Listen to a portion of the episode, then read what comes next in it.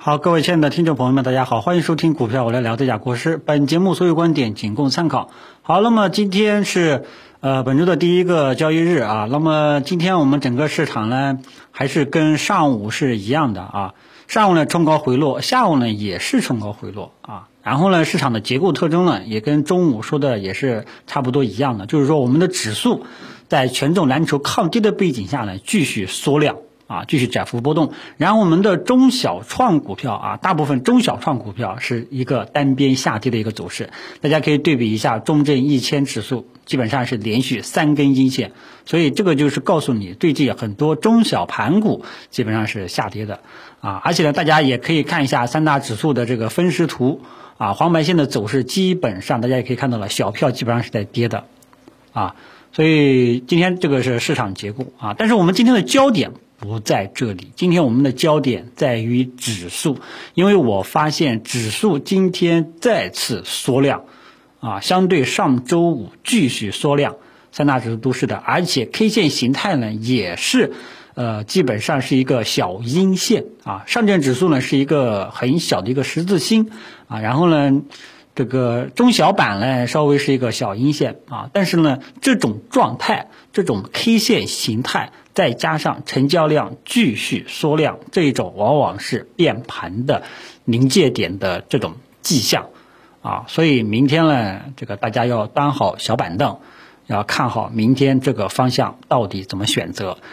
啊，因为因为我觉得哈，我觉得哈，百分之九十的概率可能会变盘，尤其是啊，刚刚说过了，这个近期明天百分之九十会变盘。结论了，我刚刚给大家讲过了，这种 K 线形态呀，这种成交量的变化呀，另外一点就是我们目前来说几个指数当前所处的位置都在一个关键的位置，比方说我们的上证指数都在这个箱体震荡的下沿这样一个区域了，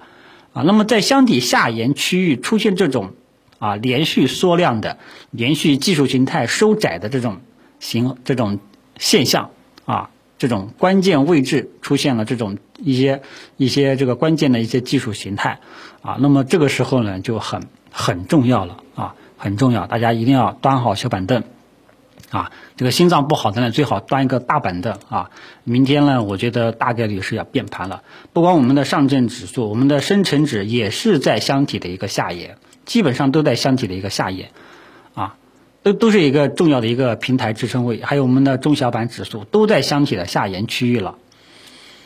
啊，呃，创业板呢稍微要差一点，创业板主要是在九月初的时候，那时候应该是医疗医药跌的多一点吧，导致创业板呢是提前跌破了箱体啊，呃，但是我们的这个中小板、深成指和我们的上证指数目前来说都在一个箱体。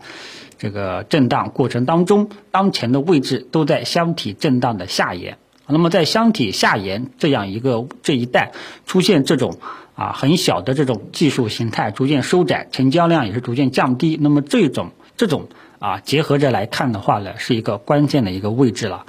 啊关键位置，而且也是一个关键的方向变盘点啊。所以大家明天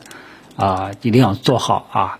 这个至于有的人在问我。这个是上还是下啊？这个原谅国师不是先知啊，我只我只是跟你讲，我只能说跟大家去分享，在关键的位置出现这种技术形态，大概率是要变盘的啊，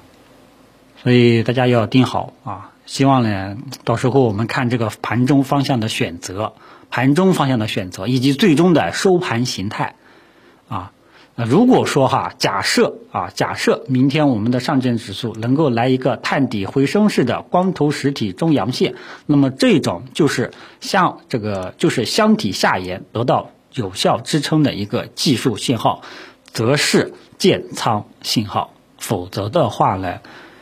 就不好说了啊。这点大家注意一下啊，会不会收成我想要的形态了？我们到时候再看。我呢，今天一直在期待，一直在希望能够今天能够继续缩量，继续来一个就是技术形态非常小的这种小小十字星啊这种啊。最终呢，虽然说没有没有全面如愿吧，但是这种形这种形态呢，也是要变盘的一种迹象了，就看明天方向怎么选择了，好吧？啊，所以这个呢，大家。明天这个要盯好，而且呢还有两个交易日就要收盘了啊，就要收月线了，到时候看看市场的这个方向选择吧，好吧？呃，那么这个呢是今天想跟大家交流的一个点啊，一个点，也是今天节目的一个重点啊，耐心等候明日，看看会不会走出一个方向，以及这种方向是否具有可持续性，好吧？一旦这个方向能够得到确认啊，如果说是一个有持续性的一个方向，到时候呢，我们就要做出建仓或者说离场的这种动作了啊。这段时间基本上是建议大家处理手中剩余仓位啊，这个没有解套的你就拿着再看一看啊。明天大概率会告诉我们是死是活了啊，大家做好心理，提前做好心理准备。当然了，前提是没有突发意外啊，没有突发意外，啊。然后另外一点呢，就是跟大家说一下当前的整个市场的一个结构，啊。那么市场结构呢，我也说了很多次了，目前最主要的呢，还是一个怎么说呢？是一个权重蓝筹、低估值，相对来说比较抗跌。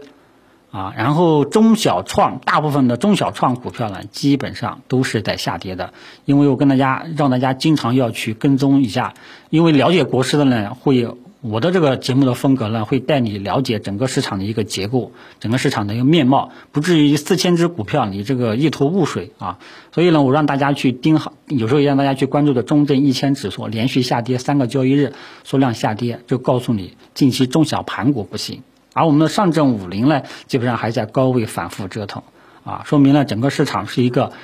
一二线低估值权重蓝筹相对来说抗跌，中小创呢基本上都在走下跌趋势，啊，所以呢，这个就是我一直强调的，如果说你指数没有持续性看涨预期，大部分的中小创这些小弟弟小妹妹就很容易走不出行情出来，明白吧？所以这个呢，就是叫做一个效应啊。只有当有带头大哥带头的时候，能够使得指数有持续性上涨的时候，那么大部分的小弟弟小妹妹呀，这些冷门的一些中小创股啊，才会跟风持续性上涨。否则的话呢，基本上都不会持续啊。所以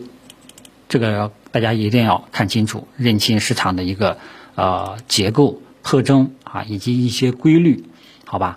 其实像今天呢，最主要的还是银行尾盘拉了一下啊。尾行呢，这个因为跟大家讲过，现在整个市场银行的估值呢相对来说比较低，基本上之前的七月初的涨幅呢也基本上也吐快要吐完了啊。基本上这个安全这个位置呢也是在一个安全区域了，但是呢什么时候涨不知道啊。嗯，其他的像券商，券商呢今天呢也是一个缩量啊，也不知道明天怎么个选择方向。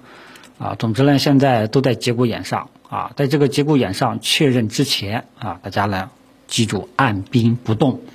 待市场走出有指引性的方向了，我们再制定下一步的操作计划。如果说市场的方向指引性方向是向上，我们呢就搞不好还有机会，大家被套的股票就有解套的希望。但是如果说这个方向指引性方向选择向下，那这个就毋庸置疑了。就不要我多说了，好吧？所以一切答案的揭晓，我们明天收盘之后可有可能就会知道答案了，好吧？希望明天能够给个答案啊！因为这种状态纠结了两三个月了，从七月中旬一直纠结到现在，再过一个假，那就整整三个月了，对吧？啊，实在是太折磨人了。啊，所以是死是活呢？希望，反正我觉得明天九十的概率啊，百分之九十的概率会给我们一个方向，好吧？其他的我就不再啰嗦了啊，再啰嗦了我也觉得没意思了啊。呃，然后呢，晚上大家注意一下这个外围市场的一些情况，看看有没有什么一些消息层面的一些呃影响啊。有什么情况的话，明天早评再跟大家接着聊。今天节目的重点已经都跟大家宣导过了，好吧？就聊到这里，谢谢大家。